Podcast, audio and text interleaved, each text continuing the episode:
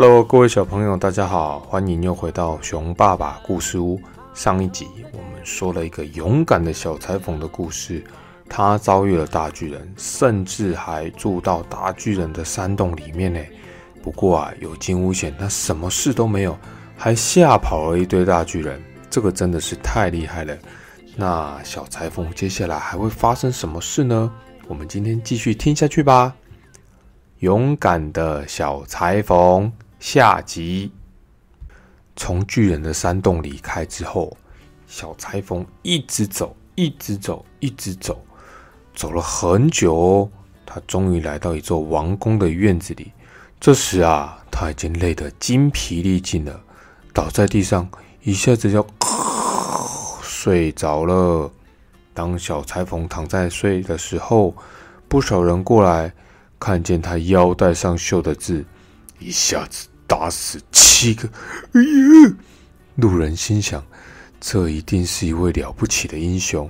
不过现在是和平时期，又没有什么战争，他来这里做什么？该不会又要打死几个人吧？我们赶快去跟国王报告。而且啊，一旦战争爆发的时候，嗯，我们让他去打死敌人，一定很有用处哦。千万不要让他离开，把他留在这里。嗯嗯。国王听完，非常赞同这个主意，便派了一位大臣去找小裁缝。等啊等，等到小裁缝醒过来，就请他到国王的军队里面效力。这位大臣站在一旁，等着看小裁缝什么时候要醒，直到他呃伸了伸懒腰，慢慢睁开双眼，才向他说出他们的请求。我正是为此而来的。小裁缝听完说。本人非常愿意为国王效劳哦。于是，小裁缝受到了隆重的接待，他得到一间非常高级豪华的房子。可是，其他的军官就很嫉妒啊，因为他们都睡在军营帐篷里面，他们恨不得小裁缝赶快离开这里。要是我们和他打起来，哎，好像也打不赢诶，他一下子能打死七个诶。这样怎么办呢？哎呀，我们可能会被打爆屁股开花哎！这些军官商量着，后来他们决定一起去找国王，提出集体辞职。我们不做了。我们呐，这些人呐，其实没有办法跟这一个一下子就打死七个人的英雄共事了。有他就好了啊，国王陛下。因为啊，一个人要失去所有这些忠心耿耿的军官，国王感到非常的难过。他其实本来都没有想说要有这个小裁缝来到他的国家跟军队里啊，于是就后悔了，希望赶快把他赶走。可是国王又没有胆子直接叫他走，他很怕小裁缝一生气把他们都打死了呢，然后自己登上王位。唉，国王绞尽脑汁。想了半天，呜，终于想出了一个主意。他派人去告诉小裁缝，跟他说，他是一位出类拔萃、英勇无畏的英雄，因此希望向他提出以下的建议：在国王的领土上面有一座大森林哦，林中聚了两个巨人，他们啊烧杀抢劫，无恶不作，是个大坏蛋。但是至今还是没有人敢冒着生命危险去跟他们战斗。要是小裁缝能够制服并且杀死这两个巨人，国王就答应把自己的独生女儿嫁给他，然后把半个王国赐给他，还准备给他一百名骑士帮他一起去对这两个巨人战斗哦。对你一个人来说，这是多大的鼓舞啊！小裁缝自言自语：“哇！”有一个漂亮的公主，哎，还有半个王国，嗯，这是我人生翻转的好机会哦。于是小裁缝立刻回答：“当然可以啦，我去制服那两个巨人。嗯，那一百个骑士吗？我不需要啦，我是一个英雄，哎，一下子就打死七个，那只有两个，虽然说是巨人，也不会是我的对手啦。”小裁缝很快就出发了。后面还是跟着一百名骑士，因为国王不放心，或许是怕他逃跑或躲起来吧。他们走走走，走到森林前，小裁缝对骑士说：“你们就待在这里，我一个人进去收拾那两个家伙。”说完，小裁缝独自跑进了森林里，一边走着一边四处张望。过了没多久，就发现了那两个巨人，他们正躺在一棵大树下睡觉呢，而且他们的鼾声好大声，像打量。哇！一旁的树枝都被震掉了。小裁缝忙着把两个口袋装满石头，然后爬到树上。当他爬到一半时，他悄悄地往一只树枝爬过去。而树枝的正下方就是两个熟睡的巨人的脑袋。接着，他把石头接二连三用力的往一个巨人胸口用力砸下去。这个大家伙有好一会动也不动，后来终于醒了。他说：“哇，到底是谁？”然后他四处看，只看得到他旁边还在睡的这个同伴，大声问道：“你干嘛打我？”哦，你你在做梦吧？另外一个巨人回答说：“谁谁要打你啊？你有事哦。”于是两个人又睡着了。这时，小裁缝拿了另外一块石头，向第二个巨人丢下去。干什么啦？第二个巨人叫起来：“你干嘛拿石头打我？”？我没有啊！第一个巨人大声回答说。他们就这样吵了起来。但是后来还是觉得很累，又睡着了。那在树上的小裁缝呢，又来了一次故技重施。他选了一块口袋里面最大的石头，朝第一个巨人用力的丢下去。哦，你太夸张了啦！我生气了啦！第一个巨人终于吼了起来，他疯了似的跳起来，往另外一个同伴用力一打，打的整棵树都晃了哦。而且啊，第二个巨人就很生气，我我哪有啊？两个就这样一直打，一直打，把一棵棵树拔起来，互相丢对方。这样大战了不知道几百回合之后，两个巨人都两败俱伤，然后倒在地上死掉了。小裁缝这时立刻从树上跳了下来，嗯，太幸运了，还好他们没有拔我刚刚在的那一棵树，不然呢，我可能就掉下去喽。说完，他拔出腰间的佩剑，往两个巨人的胸口各刺一剑。然后他走出森林，找到那些骑士说：“OK 了，我已经把那两个巨人解决了。啊，真是一场惊心动魄的战斗啊！他们看状况不对，就把大树拔起来，拼命的跟我抵抗了。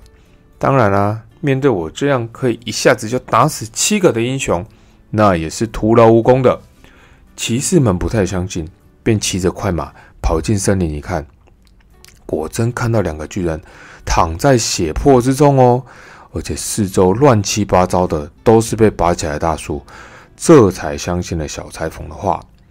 小裁缝带着骑士返回王宫，他要求国王说：“嗯，国王陛下，那我把两个巨人杀死了，是不是该把答应我的奖赏赐给我呢？”这时国王后悔了。他本来的主意是希望这样把小裁缝被两个巨人害死，把他除掉，所以他左思右想，看怎么样把他打发走。嗯，在你得到我的两个女儿和半个王国之前，你必须再完成一个任务，就是在那座森林里，同样有一个危害很。大的独角兽，你必须把它抓住。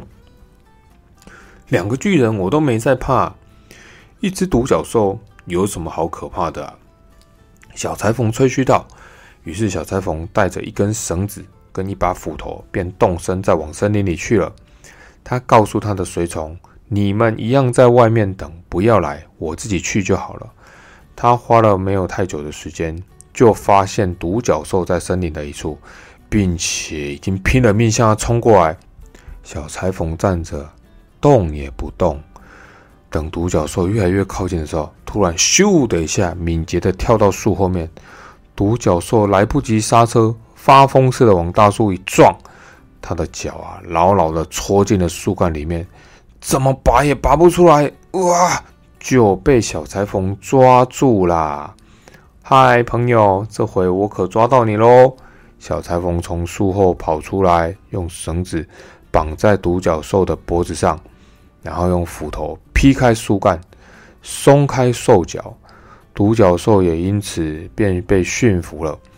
小裁缝牵着独角兽回去看国王，国王还是不愿意把小裁缝的奖赏赐给他，于是又提出了第三个条件。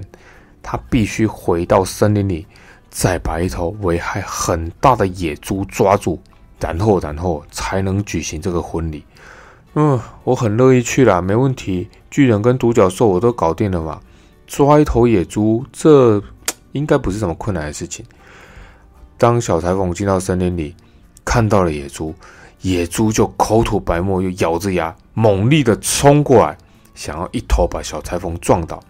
怎么知道小裁缝勇敢又敏捷地跳进旁边的一座小教堂，一眨眼又从窗户跳了出去。野猪追进了教堂，小裁缝从教堂后面跑了起来，把门关住。气势汹汹的野猪又重又笨，没有办法从窗户跳出去，就这样被关在教堂里，被小裁缝抓住，然后也被驯服了。小裁缝带着野猪回去找国王，跟他说：“国王陛下。”这时，您已经没有理由可以推脱要给我的诺言了吧？请把你的女儿跟王国赐给我。国王眼见已经三次了，他不能再违约，不然会被人民看不起。于是只好答应。小裁缝跟公主的婚礼隆重的举行，但是却没有得到很多的祝福，因为大家都知道这是不容易的事情，也是国王不愿意的事情。不过呢，终究。小裁缝还是得到了半个王国，也当上了那一边的国王。不久啊，年轻的王后在一天听到丈夫，也就是小裁缝说的梦话。小裁缝在梦中大喊：“徒弟，快把这件背心缝好，再把裤子补一补，不然我就让你的脑袋尝尝我这把量尺的厉害。”这样一来，公主就搞清了。他的先生这个小裁缝是什么出身？第二天赶快跑回他家，对国王大发牢骚，埋怨这个老国王帮他选了一个小裁缝当他的先生。国王安慰他说：“嗯，今天晚上你打开化妆室，也就是厕所的门，我派守卫在外边等他睡着了，我就派他们悄悄把他绑起来。”然后放到一艘船上，把他送到天涯海角去。而已经当上国王的小裁缝呢，他有一个男仆人，听见了老国王的这个阴谋，就偷偷的告诉了小裁缝。到了晚上，小裁缝像以往一样按时上床睡觉，躺在公主的旁边。公主以为他睡着了，就悄悄的从床上爬起来，打开厕所的门，然后又躺在床上等。怎么知道啊？小裁缝这时候只是在装睡，突然便尖叫着喊了起来：“徒弟，把这件背心缝好，再把裤子补一补，不然我就让你的脑袋尝尝我的量尺厉害！”我一下子打死了七个，杀死了两个巨人，抓住了一条独角兽，还逮住一头大野猪。难道我还怕化妆室里的那几个不成？听到小裁缝这样一喊，打算把他捆起来的那几个人，个个吓得要死，抱了腿就逃走啦。从此之后，再也没有人敢碰小裁缝一根汗毛。就这样，勇敢的小裁缝继续当他的国王，当到他老了，安然的离开人世。好啦，我们小裁缝的故事就说到这边。各位小朋友，你们听完有没有什么感想呢？小裁缝啊，他本来是个出身很下贱、很低贱的人哦。因为古代在帮人家做衣服的人其实是没什么钱的。不过他因为打死了七只苍蝇，绣了一条腰带，开始冒险，用他的智慧、聪明，还有一些些的狡猾，成功的得到了一半的王国跟一个美丽的公主当妻子，是不是很厉害？只是啊，熊爸爸觉得这样或许好，也或许不好，因为啊。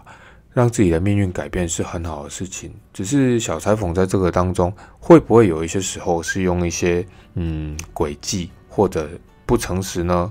或者是说他其实并没有那么厉害，他只是用一些方法让人家以为他那么厉害。如果真的遇到了最大的危险，不能克服，不能用方法、用聪明的时候，小裁缝是不是就原形毕露了？嗯，希望大家都能够做个真正有实力，然后当然跟小裁缝一样有自信也好，只是不要到处吹牛的人哦。可是这个故事告诉我们，有些时候啊，用一些聪明去做应变，可以化解意想不到的危险，也是不错的啦。